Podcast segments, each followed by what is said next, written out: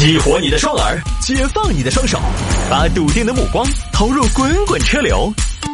给我一个槽点，我可以吐槽整个地球仪。微言大义，换种方式纵横网络江湖。来，欢迎各位来到今天的微言大义，要继续跟您分享网络上一些热门的、有意思的小新闻。哎呀，成都这个交通啊，从昨天开始呢，本周第一个工作日，也是成都第一天呢，实施暂时取消不践行的措施。这个 取消之后啊，成都这个交通状况呢，交通健康指数啊，在高德排行榜上呢，反正就就常常名列前茅，就证明两件事情嘛。成都很多朋友呢都已经阳过了，同时呢，成都很多朋友呢都急迫的出门了，就发现还是一句话：发展才是硬道理，上班才是硬道理。今天不光上班，今天还有人呢有闲看球去了。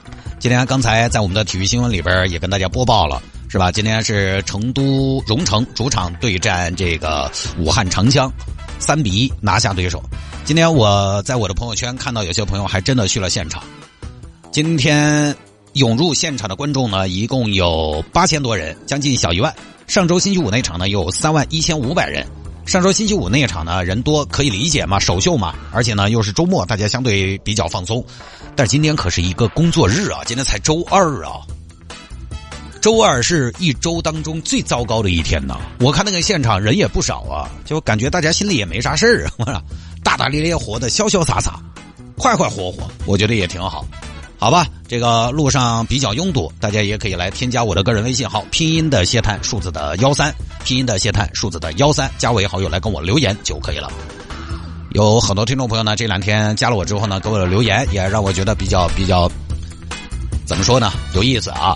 前天有听众朋友加我，加了我之后说忍了这么多年，终于还是加了。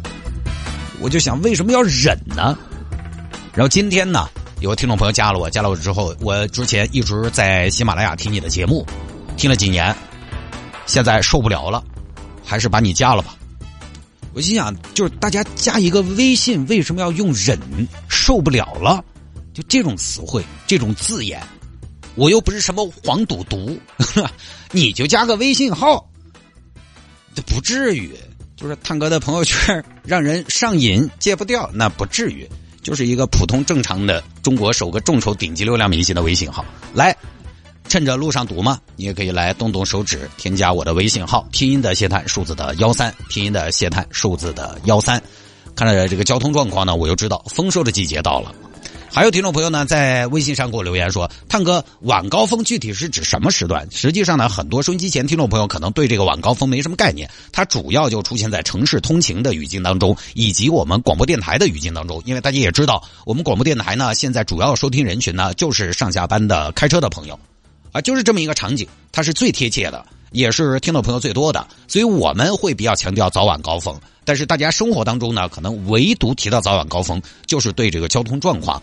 呃，一般哈，晚高峰呢是指下午的五点到晚上的七点这两个小时。但实际上呢，这两天我观察了一下，晚高峰的峰值出现在的是六点。那么刚才那位听众就说了，说这个。呃，我问一下晚高峰这个事儿哈，晚高峰到底是七点走会好一些呢，还是六点走会好一些？这个可能不同路段、不同区域它还有区别，但是从这个数据和曲线来看，这段时间晚上的六点是一天当中绝对的最高峰，它甚至比早高峰还要集中，所以呢，七点可能会好一点，但是因为不限行嘛，这个车流量总量上去了，所以七点呢，估计也不会太轻松。在路上听听节目，好吧？有听众朋友说，探哥声音还有点鼻音，有没有可能是你的耳朵还没有恢复？我应该没有什么鼻音了吧？那天有听众说，探哥你应该是好完了，听你这个状态应该是没有问题了，好吧？这个仁者见仁，智者见智啊。来吧，有听众还摆一下这个事情。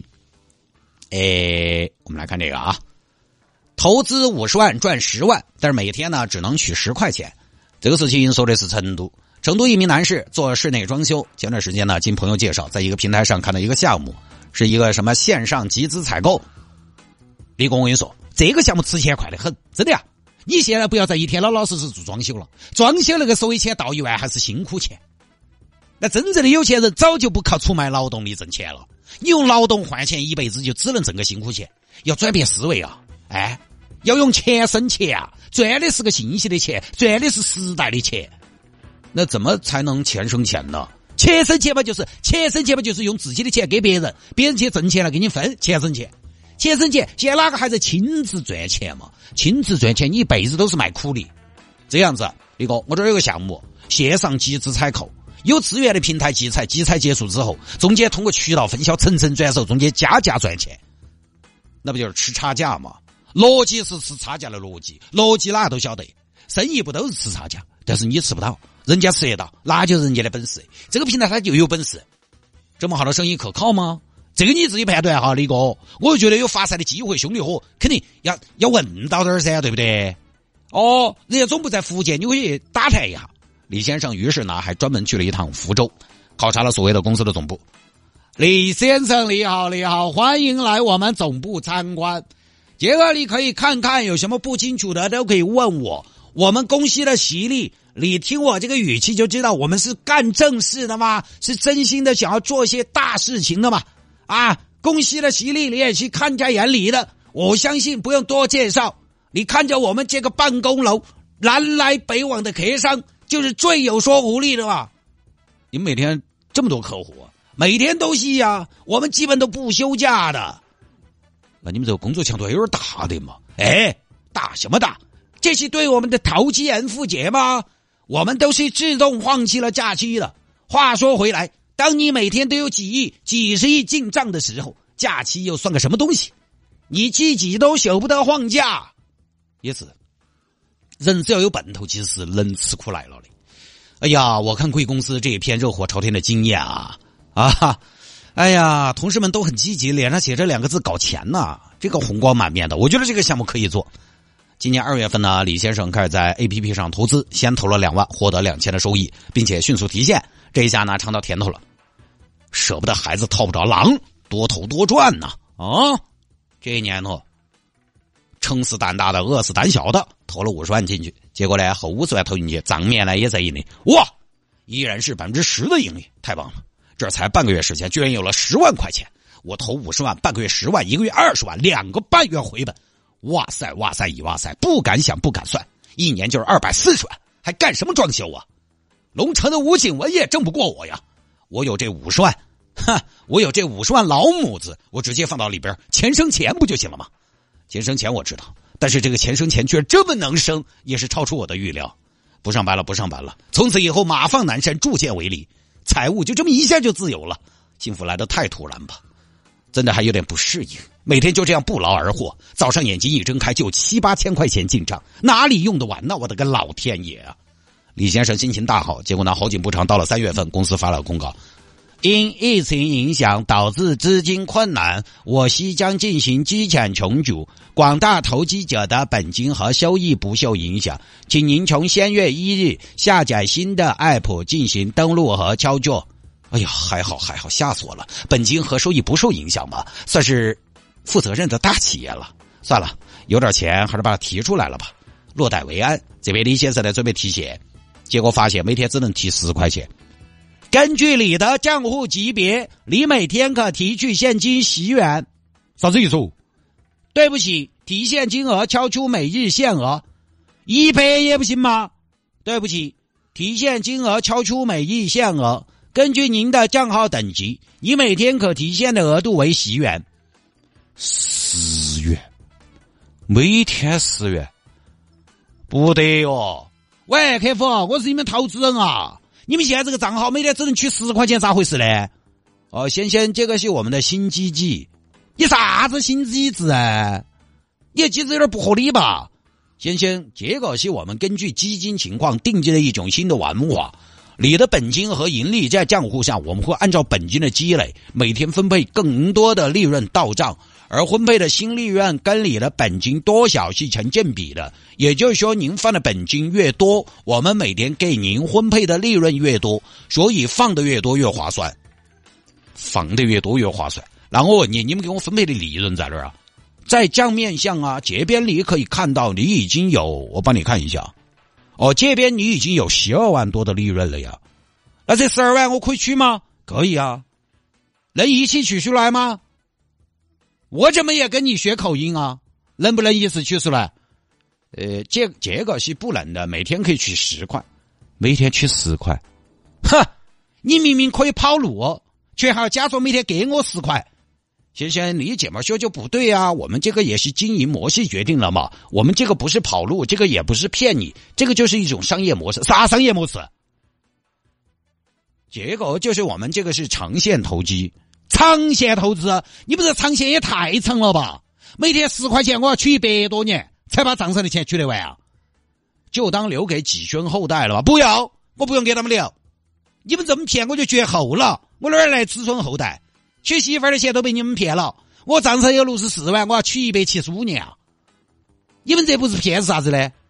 先生，你这么说就不对了。我们也没有失联，二我们也没跑路，我们的利润还是照常计算，一切正常啊。那你们咋是给我取钱啊？一次性取出来不行吗？不行，公司有公司的财务计划嘛。我们也是希望平台做大做强，好给投机者更高的收益嘛。后来李先生报警嘛，警方还在调查之中。这有什么好调查的？直接立案嘛，就这么个事儿啊。这个事儿呢，大家以前我们也说的比较多，因为前些年应该说的比较多。前些年虚拟币啊、区块链啊，这个炒得很凶。元宇宙啊，毕竟我都蹭了一下元宇宙的热度，对吧？区块链、元宇宙主持人，那两年炒币的，尤其炒山寨币的朋友多得很。但好多虚拟币背后的逻辑呢，其实就是什么呢？资金盘啊，包括李先生凿这个也是一个团伙成立一个公司就可以成立一个公司。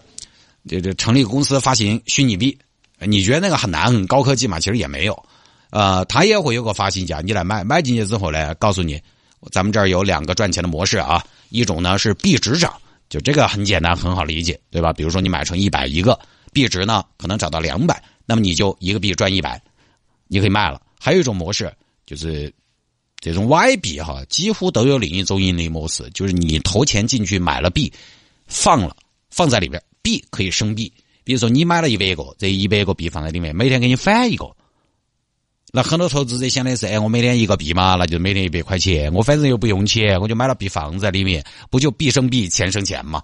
很多人愿意放在里面。而为什么发行方或者说骗子要设置一个币生币的逻辑呢？目的很简单，就是把你的资金沉淀下来，他给你锁死，因为你呢看的是币生币的利润，所以你就不会把本来买的一百个拿回来。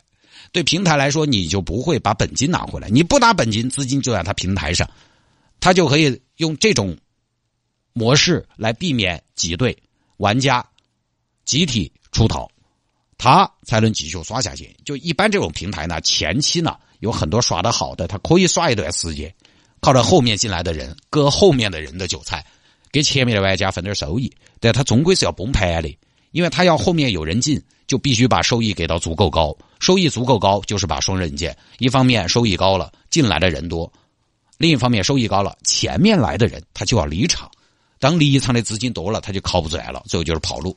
所以为了防止老玩家挤兑，当年的资金盘几乎都是在限制提现的政策下了很多功夫。刚开始随便提，到后面开始诱惑你，我们一百个币每天生一个还不行，那我们一百个币每天生两个还是不行，那好呗。我们现在就限制提现，反正你那个账面资产呢，看着在蹭蹭蹭往上涨，你每天心情也很好。